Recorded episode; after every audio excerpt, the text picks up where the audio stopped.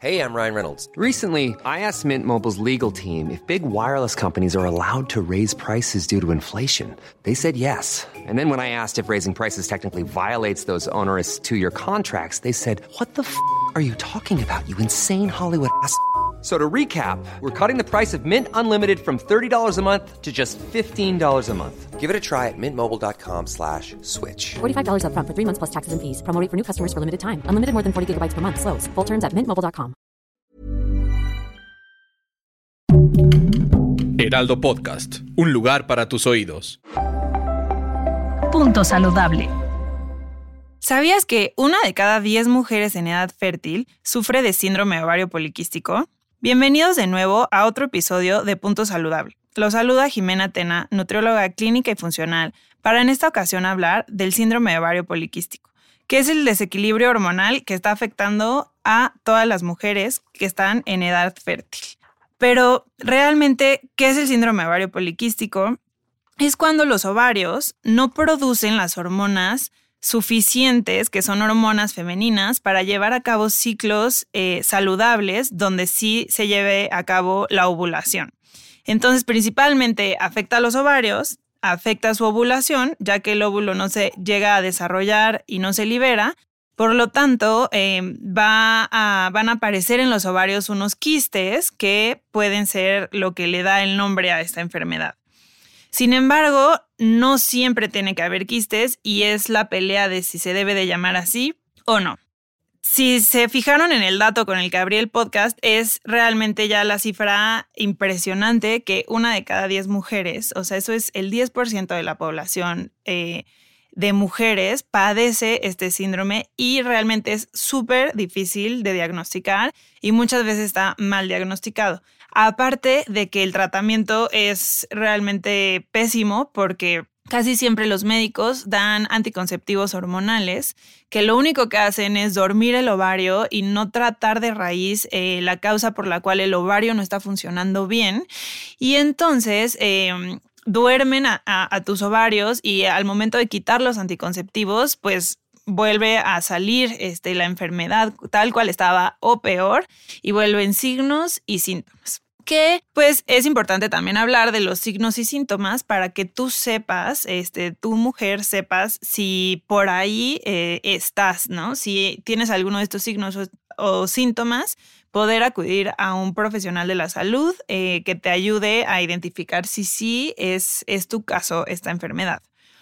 Eh, hacia signos, que eh, los signos son las cosas que podemos ver, cosas que realmente podrías ver tu física, en tu físico, este, no las cosas que puedes sentir, que lo que puedes sentir son los síntomas. Entonces, los signos, eh, podemos ver acné, un acné que vamos a ver en la parte mandibular, casi siempre, en la barbilla, incluso este, como casi llegando al cuello, y es un acné quístico que duele mucho. No, casi no se ve en la frente o en la zona T, que eso sería más relacionado ya al, dermatólogo, ¿no? Entonces, este es un acné muy típico hormonal.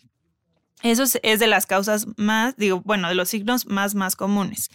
Lo otro es vello facial. Em, eh, puede ser vellito también justo en la barba y en el, en el bigote, eh, muy grueso, ¿no? O sea, cosa que no es normal como tal para mujeres. Y también vello en zonas que son masculinas, ¿no? Por ejemplo, el pecho eh, o la línea que lleva del ombligo al pubis, esta, esta línea también con vello muy gruesecito, ¿no? Em, también podemos llegar a ver papilomas o verruguitas que están en el cuello que pueden ser hacia resistencia a la insulina, que es una parte de, de este padecimiento, ¿no? al mismo tiempo que acantosis nigricans. Acantosis es el oscurecimiento de los pliegues, ya sea de, cuello, de axilas, de ingles, de esta parte que, que luego vemos que parece que está sucio, pero pues es algo que evidentemente no se puede limpiar, también es algo muy característico de este síndrome. Y al mismo tiempo, como tenemos este vello en algunos lugares este, que se consideran masculinos, también se puede presentar pérdida de pelo eh, en la cabeza, que sería una alopecia androgénica, ¿no? Em, y hacia los síntomas, vamos a ver que son pacientes, somos pacientes, porque yo tengo síndrome ovario poliquístico, también al ratito les hablo de mi experiencia con esto, Pero somos pacientes que podemos subir mucho más fácil de peso. Entonces, si empiezas a notar que estás subiendo más rápido de peso de lo normal y sigues comiendo lo mismo, haciendo el mismo tipo de ejercicio, ah, podrías este, checar tus hormonas. Eh, ciclos irregulares, ciclos ya sean más cortos, eh, los ciclos son de 28 días más menos 5 días. Entonces, es ciclos más cortos de 25 días o más largos de 35, ¿no? Eso ya sería un ciclo considerado irregular. Cambios de humor, eh, o sea, que realmente tengas mucha ira, no, muy depresiva, no puedas controlar muy bien tus emociones y sea algo raro en ti. Em, que te des sueño después de comer, ¿no? El típico mal del puerco, eso es este, un signo característico también hacia resistencia a la insulina, que va de la mano con el SOP. Y también este, puede ser que, que ya no sean cambios de, de, humor repentinos, pero sí hacia una depresión o, por ejemplo, ansiedad, que, digas, si soy muy feliz, este, por ejemplo, en general psicológicamente así, porque me siento sin ganas, deprimida, este, etcétera. Entonces también sería bueno que checaras tus hormonas. Entonces, ¿por qué sucede esto? Es porque justamente, como les platicaba, los ovarios no producen suficiente progesterona, que es la hormona que hace em, que, se, que se maduren los óvulos dentro del ovario y se vayan liberando este, hacia el útero para que puedan ser fecundados o bien liberados, ¿no? Entonces, eh, el ovario empieza a producir más hormonas masculinas, que son los andrógenos, ¿no? Entonces, cuando también te hagas estudios de sangre, posiblemente vayan a salir más elevados eh, los andrógenos, que son testosterona, androstenediona, DHEA, etcétera, ¿no? Y esos son los causantes, pues, de que tengamos todos estos signos em, hacia lo masculino, por así decirlo, y también, pues, los síntomas, ¿no? Em, alrededor de este síndrome, literal, em, que es mucho más hacia hormonas reproductivas, eh, también vamos a tener eh, que se afectan otras cosas, ¿no? ¿Qué se puede afectar? Hormonas em, que no son reproductivas, como por ejemplo la insulina, e incluso la insulina puede ser la raíz de, del SOP. De ahí se pudo haber detonado este desbalance hormonal eh, sexual, ¿no? ¿Por qué? Porque la insulina es una hormona que, es este, considerada como una hormona base, ¿no? Cuando esta se mueve es capaz de movilizar a otras hormonas, ¿no? Y la insulina es la que nos ayuda a utilizar eh, en el cuerpo los azúcares y los carbohidratos. Por lo tanto, puede venir de una dieta eh, alta en azúcares, carbohidratos o realmente pues una dieta descontrolada, ¿no? De ahí puede venir la elevación de la insulina y un desbalance de las demás hormonas. Entonces, nos puede servir mucho, aquí es donde entra la alimentación, nos puede servir mucho cambiar nuestra alimentación y mejorarla para que la insulina eh, entre en valores normales y por lo tanto nuestras hormonas sexuales tengan un mejor ambiente este, dentro del ovario, ¿no? Porque la insulina impacta directamente al ovario. Y también al mismo tiempo, este, este desbalance nos afecta a los triglicéridos. somos pacientes que podemos tener más altos los triglicéridos de lo normal y más bajo el colesterol que es considerado bueno, que es el HDL, ¿no? Que es como nuestro colesterol este, cardioprotector, el que nos protege el corazón de, este, de, pues, de los demás colesteroles. Ahora, esta eh, enfermedad es una de las principales causas de infertilidad esto puede eh, realmente ser lo que más da miedo del diagnóstico, ¿no? De cuando te dan el diagnóstico de, ok, tienes SOP, lo que más, más da miedo es que hay muchos doctores que te dicen, es la primera causa de infertilidad, por esto no te puedes embarazar, em, etcétera, etcétera, ¿no? Entonces, casi que lo que nos entra en la cabeza es decir, no vamos a poder tener hijos y, y pues ya ni modo, soy infértil, ¿no? Y por supuesto que no. Claro que todas las personas con SOP podemos quedar embarazadas. Unas eh, lo van a tener un poco más fácil si tienen sus hormonas un poquito este, más balanceadas y otras pues tendrán que trabajar más tiempo en sus hormonas para poder lograr embarazo. Sí es una de las primeras causas de infertilidad, pero no hace una infertilidad definitiva, ¿no? Acuérdense que la infertilidad, eh, en el momento en, en decir este, ya se diagnostica como tal una infertilidad es llevar más de un año tratando de embarazarse y no poder, ¿no? Y entonces, pues ahí ya sería ver cómo están tus hormonas y qué podemos hacer para que puedas eh, concebir el embarazo, ¿no? Eh, algo muy importante también de decir es eh, cómo me diagnostican SOP, ¿no? ¿Qué es lo que necesito yo saber o a qué doctor tengo que ir para que se me diagnostique el SOP o síndrome de ovario poliquístico? En este caso, como se llama síndrome, o sea, un síndrome es multifactorial. Para que una enfermedad sea un síndrome, tiene que tener más de dos este, características, ¿no? Y de, dentro de estas características, que serían como los criterios de Rotterdam, tenemos que cumplir dos de las siguientes. Periodos irregulares, eh, alguno de los signos que ya les platiqué, acné, este, el vellito, que es hirsutismo, acantosis nigricans, etc. Los andrógenos elevados en sangre, ¿no? Que son los análisis de sangre que necesitamos y los considerados quistes en los ovarios, que realmente no serían quistes como tal, no es esta parte de decir, me sale un quiste grande y me lo tienen que operar, eh, no son considerados quistes, así se llaman, pero son los este, óvulos que se quedan inmaduros en el ovario y por lo tanto cuando te hagan una ecografía o ultrasonido, este, van a ver que tus ovarios tienen como muchos puntitos que consideran quistes, ¿no? Y posiblemente el, volumen del ovario va a aumentar, pues porque está guardando todos estos ovarios, eh, digo, estos óvulos inmaduros, ¿no? Entonces, si tú cumples dos de estas últimas cuatro em, características, se puede dar el diagnóstico de, este, de SOP, ¿no?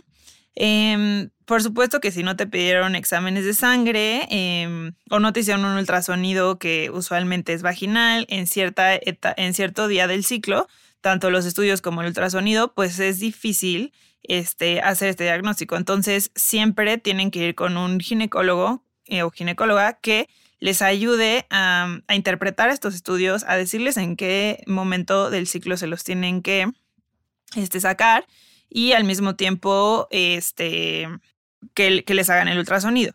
Eh, en mi experiencia con el diagnóstico, realmente em, fue terrible. A mí no me hicieron ningún ultrasonido este, vaginal, fue eh, por, por abdominal realmente y fue en la etapa del ciclo que fuera. Por lo tanto, cuando vieron eso y yo tenía acné, este, me dijeron, pues ya, tienes este SOP. Fui con el ginecólogo de mi tía, que ya era bastante mayor, y era una persona muy poco amable. Cuando yo estaba bastante chavita y me dejó los anticonceptivos, y sí me mejoró el acné, obviamente se te regulan los ciclos, pero no me curó nada ni me explicó qué tenía, ¿no? Entonces estuve tomando los, eh, anticonceptivos como por dos años hasta que yo decidí eh, cambiar de ginecólogo y fui con una mujer porque consideraba una mujer más joven, consideraba que iba a ser como que un mejor trato, eh, etcétera. Y, cuando voy con ella me dice, oye, qué raro que no te hicieron este, los, los estudios de sangre pertinentes eh, y que solo te, pues, te diagnosticaron así nada más.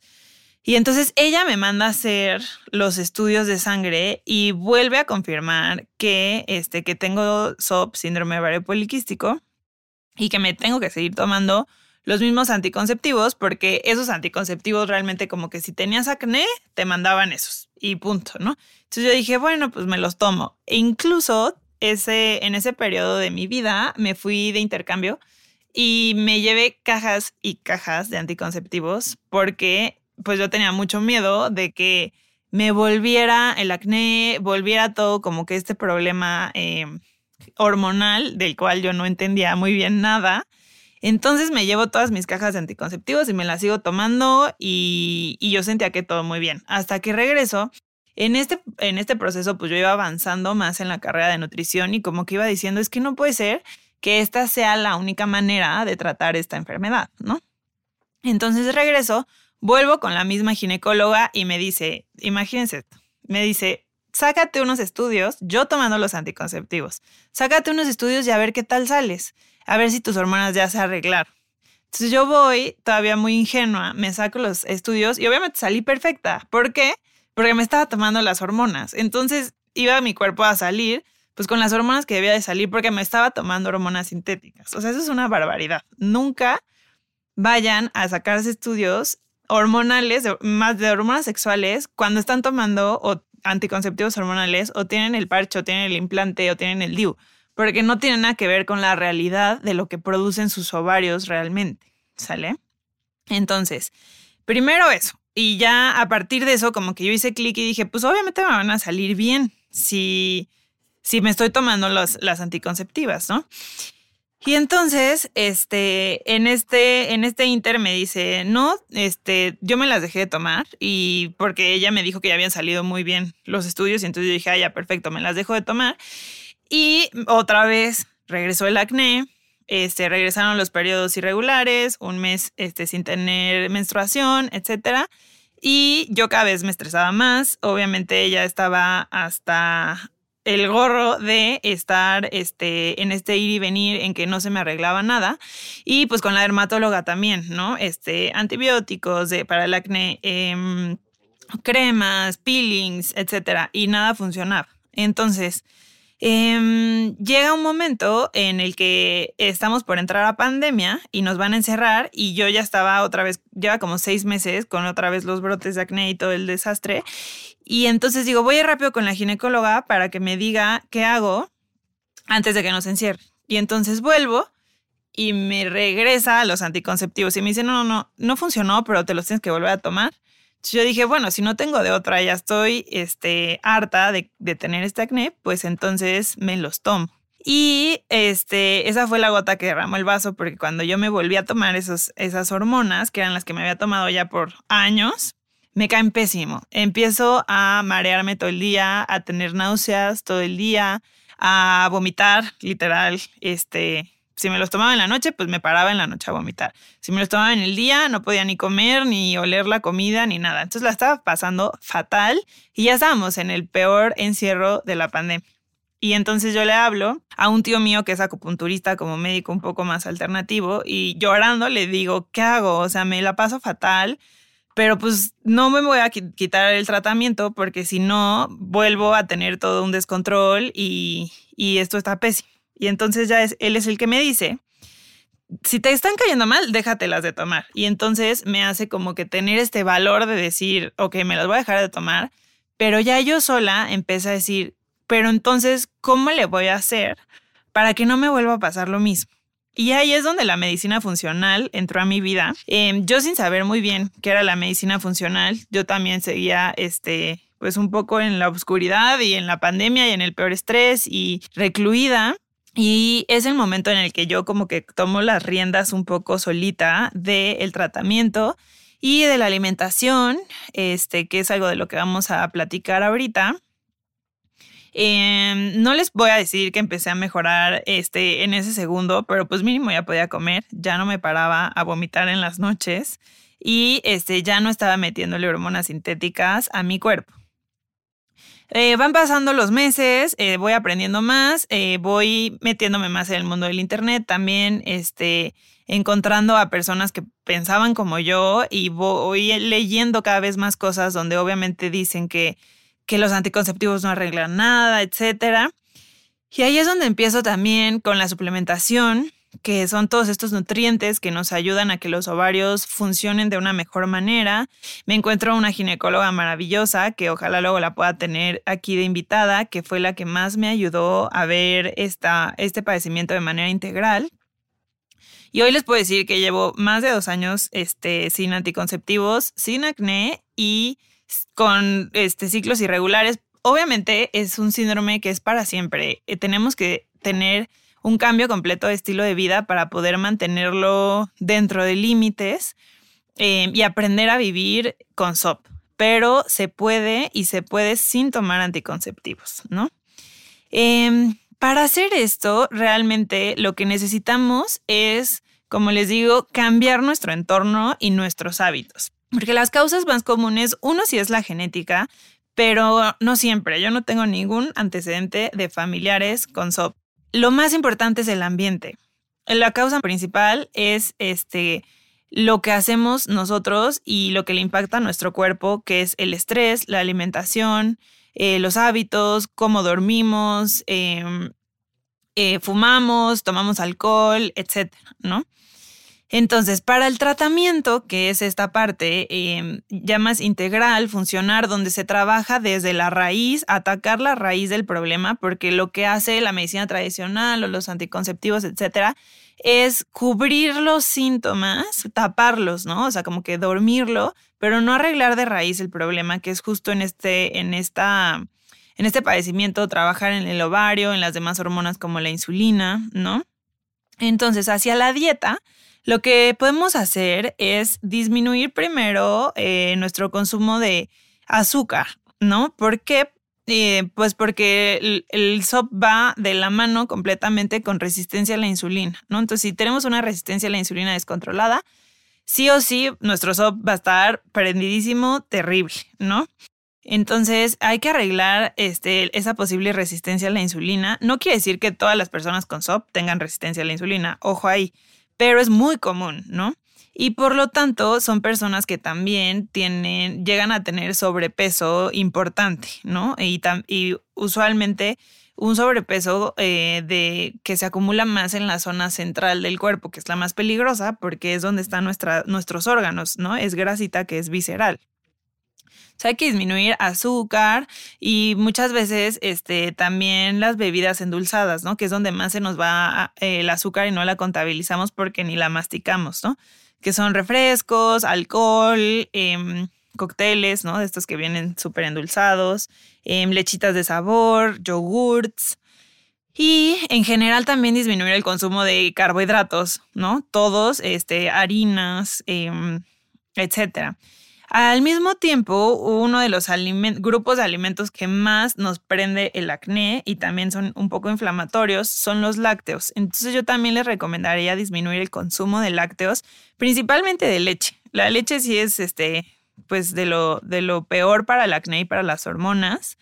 Eh, esto fue un duelo para mí, se los juro, pero es algo que sí se puede lograr y también del yogurt. El yogurt este, es algo bueno porque son probióticos buenos para nuestro intestino, pero en este caso no es lo, máximo, ¿no? En el caso en que tú estás intentando apenas arrancar em, en ese tratamiento y tienes un acné muy activo, eh, yo te recomiendo cortar los lácteos y dejar solo ciertos quesos y no diario, ¿no? Por ejemplo, tantito queso Oaxaca, queso panela, unos quesos un poco más añejados que no tengan como tanta caseína, lactosa.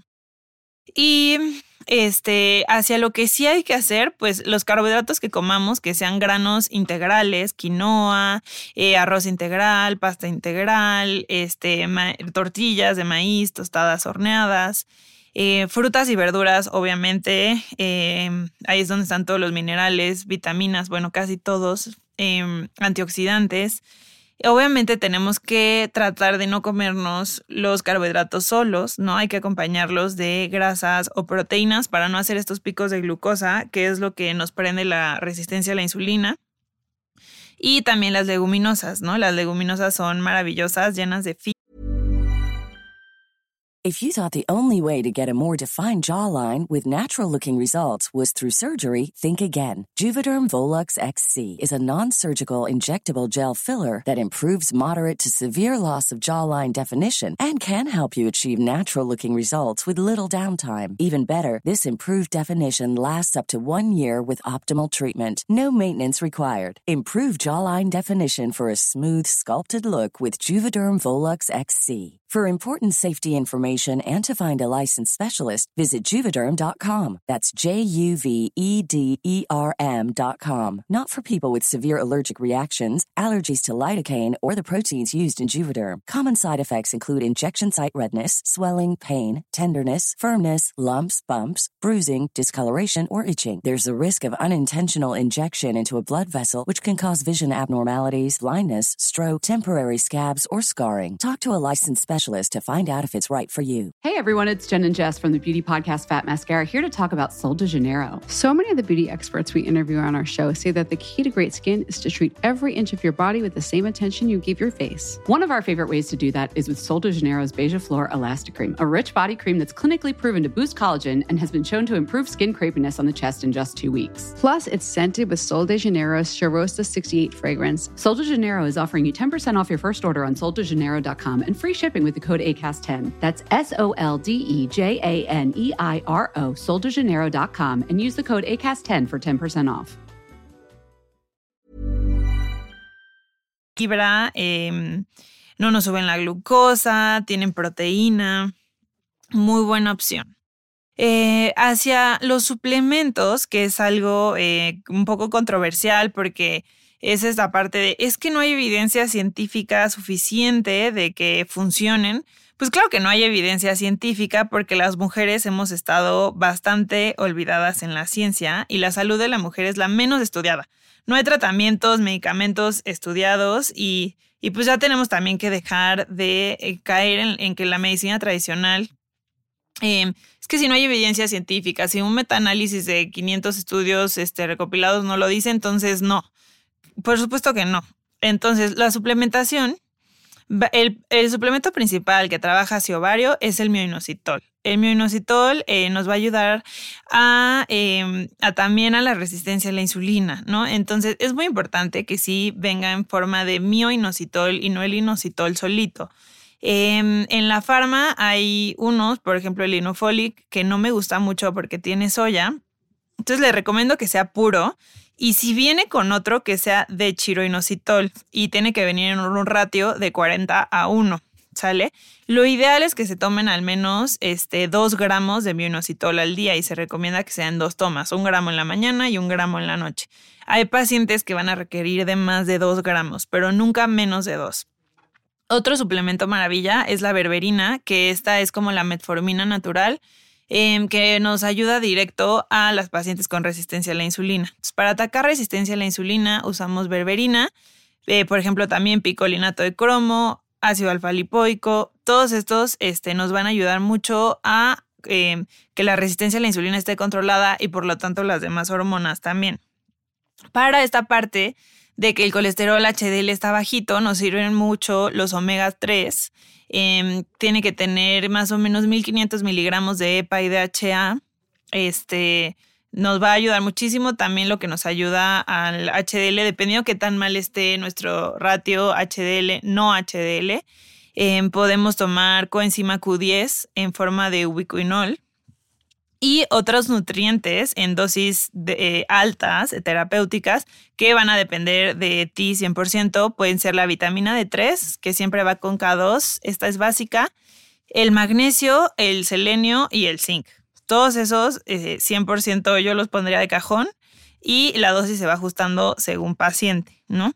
Aparte de todo, pues sí tenemos que ir cambiando ciertos hábitos. Eh, por ejemplo, duérmete temprano, ¿no? No te duermas más allá de las 11, 11 y media de la noche y trata a partir de ahí de dormir de 7 a 9 horas.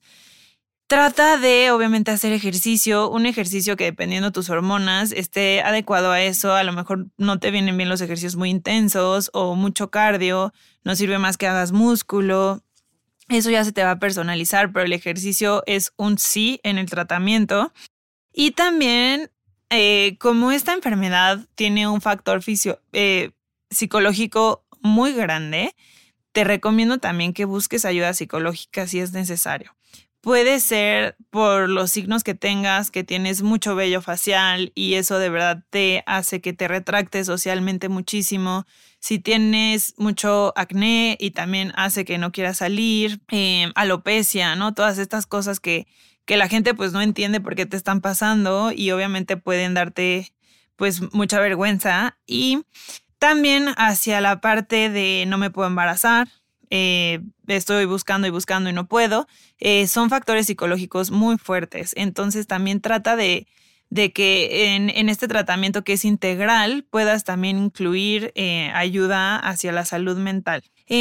Em, como les platiqué, pues la, la, la, salud de la mujer no es la más estudiada, no hay tantos tratamientos para esta enfermedad, pero cada vez tenemos más información y más profesionales de la salud que estamos trabajando en pro de que se puedan eh, manejar de manera más integral estas, estos padecimientos y ya no sea eh, tu única opción tomar los anticonceptivos hormonales. Recuerda que siempre es importante ver la raíz de tu problema y este, trabajarlo desde ahí. Eh, esto pues es lo que hace la medicina funcional. A mí realmente la medicina funcional me cambió la vida. Eh, por eso me especialicé en salud y medicina funcional.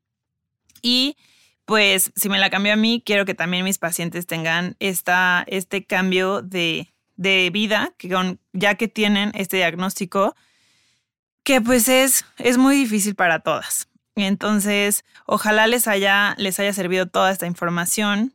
Recuerden seguirme también en mis redes sociales, que ahí es donde hablo más este, de esto en el día a día, de mi experiencia, etc.